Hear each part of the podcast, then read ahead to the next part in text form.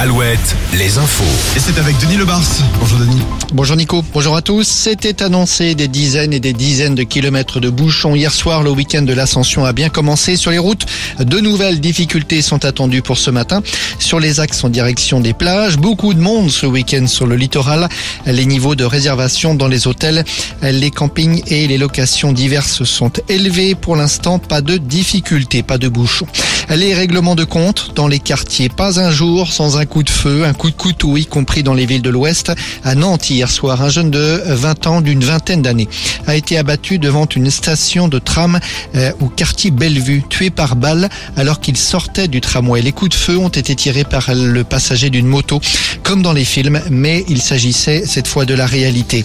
Dans le Nord Charente, un trio de pyromanes présumés a été interpellé, pris en flagrant délit le week-end dernier. Le père, la mère et la fille de 17 ans. On leur attribue pas moins de 23 incendies volontaires commis depuis l'été dernier.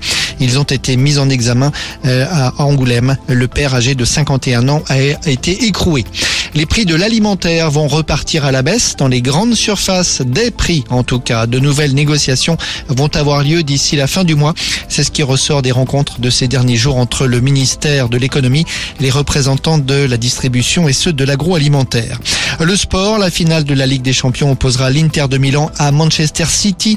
City qui a battu le Real de Madrid 4 à 0 hier soir. Finale le samedi 10 juin.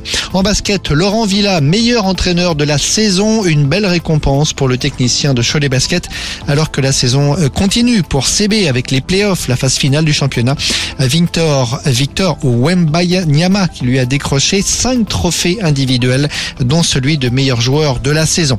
En Touraine, le baby-foot à l'honneur à Saint-Avertin tout au long du week-end de l'Ascension. Chez les grands joueurs, on appelle ça plutôt le football de table et précisément plus de 500 joueurs venus de 15 pays vont venir disputer une étape de la Coupe du Monde près de Tours. Donc c'est un peu le Roland Garros du baby-foot. Le numéro un mondial de la discipline est présent et pour triompher, il faut de nombreuses qualités. C'est ce que nous dit Farid Younes, le président de la Fédération internationale de football de table. C'est toujours impressionnant quand on découvre pour la première fois du baby-foot de, euh, de compétition euh, en mode sportif. Euh, vous voyez déjà l'attitude des joueurs qui est, qui est très sportive. Ils arrivent avec leurs poignets, l'échauffement est très précis, les, les, gestes sont très très précis, très rapides. au début, ça peut paraître un peu facile à faire quand on les voit, puis on se rend compte que finalement c'est non seulement très compliqué, mais en plus l'aspect psychologique est aussi très très fort. Et on le ressent quand on est spectateur. Hein. On laisse les spectateurs approcher des baby-foot au plus près, parce qu'il y a un respect très fort des spectateurs quant, quant à l'ambiance, quant à la, la, tension qui est sur un, un match.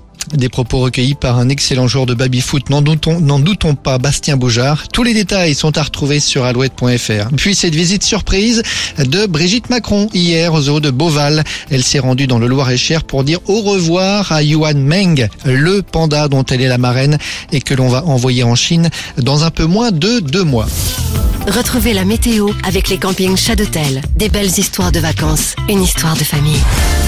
Entre brume et léger voile nuageux ce matin au nord d'une ligne, La Rochelle-Poitiers-Tours et du Grand Bleu au sud. Nous retrouvons